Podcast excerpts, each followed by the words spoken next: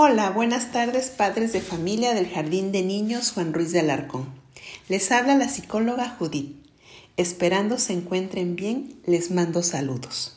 El día de hoy seguiremos abordando el tema de habilidades sociales y en este audio les explicaré cómo podemos fomentar las habilidades prosociales en las niñas y niños. Las habilidades prosociales se originan en el seno familiar y se refieren al conjunto de conductas hacia los demás que permiten desarrollar con el tiempo conductas específicamente sociales. Por ejemplo, si su hijo observa un juguete que le atrae y que le gusta, este constituirá un estímulo al cual reaccionará tratando de alcanzarlo, obtenerlo o esperando a que usted se lo dé. Si lo hace llorando en cualquiera de los casos, reflejará una respuesta afectiva inadecuada, pues con su actitud muestra que si protesta llorando, conseguirá que cedan a su voluntad. Por supuesto, en este caso importa la edad que tiene su hijo. Si tu hijo tiene seis meses, es natural que llore cuando no lo tiene.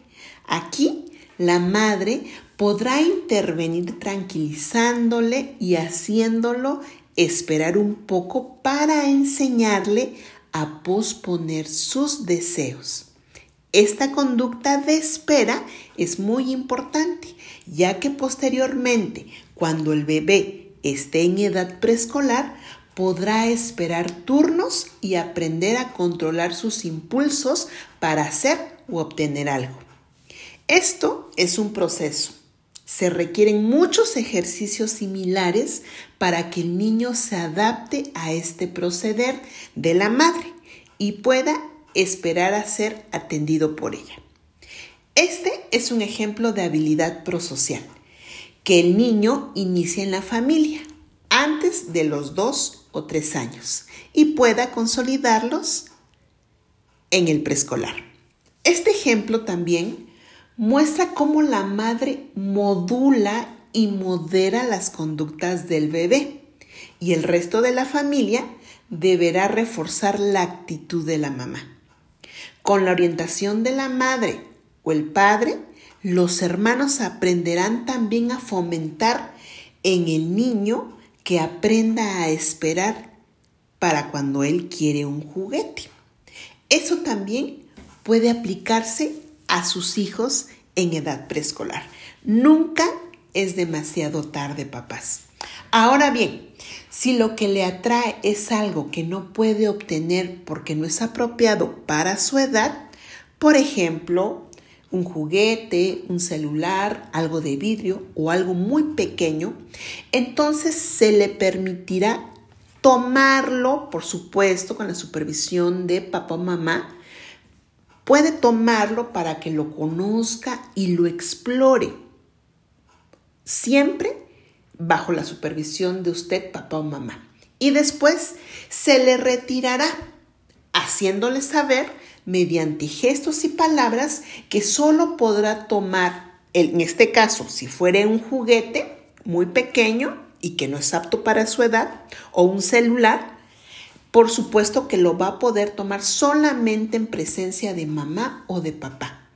O bien se le podrá negar definitivamente si es peligroso o se le puede negar definitivamente el celular cuando no es de, de su propiedad o cuando ya dijo usted que no más dispositivos para los bebés. Aún así, llore. El llanto es, es uno de los medios de comunicación que tienen los hijos ya sea un bebé o niños un poco más grandes. No debemos inquietarnos demasiado. Esto debe servir el llanto de alerta para indagar si lo que le causa es razonable y debemos atenderlo. Por ejemplo, cuando hay que cambiarlo de ropa, cuando tiene hambre, cuando tiene calor o cuando está enfermo. De otro modo, debemos explicarle con gestos y palabras sencillas que no es posible atenderlo en ese momento. Si la madre o quien cuide del niño lo hace de forma tranquila, ayudará a tranquilizarlo.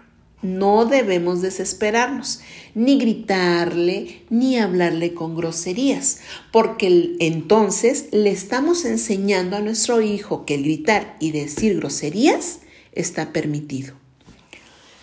Bueno, padres de familia, siempre es un gusto poder seguir compartiendo con ustedes. Me seguiré comunicando por este medio y mientras nos vemos, por favor, quédate en casa.